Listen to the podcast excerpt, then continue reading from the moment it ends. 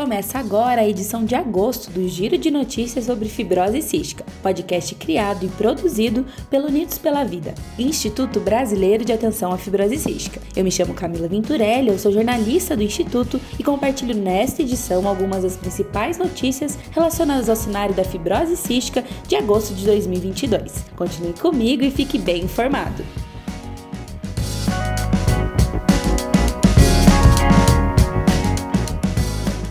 Em 5 de agosto foi publicada a definição do preço máximo para comercialização no Brasil do Elesacaftor, Tesacaftor e Vacaftor, o Tricafta, feita pela Câmara de Regulação do Mercado de Medicamentos, a CEMED. A análise da Câmara teve início em 29 de março, data de submissão do dossiê por parte da indústria fabricante. Processo que aconteceu semanas após a aprovação do registro do medicamento na Agência Nacional de Vigilância Sanitária, realizada em 2 de março.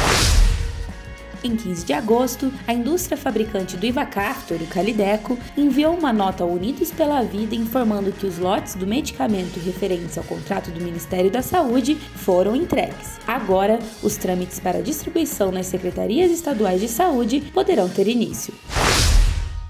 Em agosto de 2022, o Unidos pela Vida tornou-se membro oficial da Plataforma Global de Pacientes com Alergia e Problemas Respiratórios, o GAAP. A primeira parceria entre as duas organizações já tem data marcada. O Unidos pela Vida foi convidado pela entidade para participar do Global Respiratory Summit 2022, evento que acontecerá em Barcelona, na Espanha, em 2 de setembro.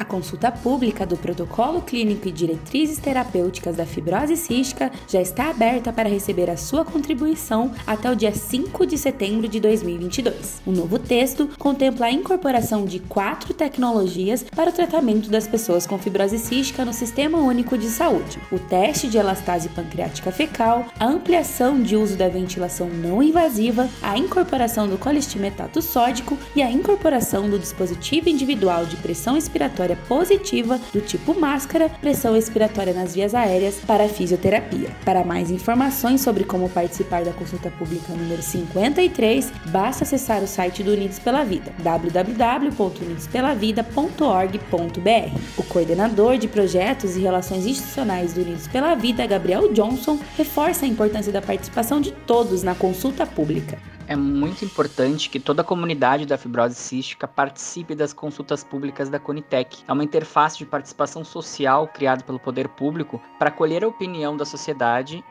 para ela usar esse espaço da melhor forma possível e de forma qualificada. Quem acompanha todos os dias aqui o Unidos pela Vida já sabe como é que funciona. O PCDT da fibrose cística é um documento com diretrizes, né, guias para garantir as melhores práticas terapêuticas para os pacientes de fibrose císticas no SUS. Então esse guia é atualizado a cada dois anos ou quando há uma nova incorporação de tecnologia em saúde, que é o caso agora. Para que todas essas quatro tecnologias passaram por consulta pública recentemente sejam dispensadas no SUS, é preciso passar por todo esse processo de atualização do PCDT, que também perpassa pela consulta pública, onde a sociedade é convidada para deixar a sua opinião. Então, é muito importante que toda a comunidade é, participe. Então, participe e deixe sua opinião.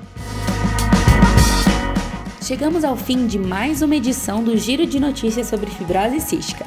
Aproveite para acessar unidospelavida.org.br barra para fazer uma doação e fortalecer esse e outros projetos que realizamos por aqui.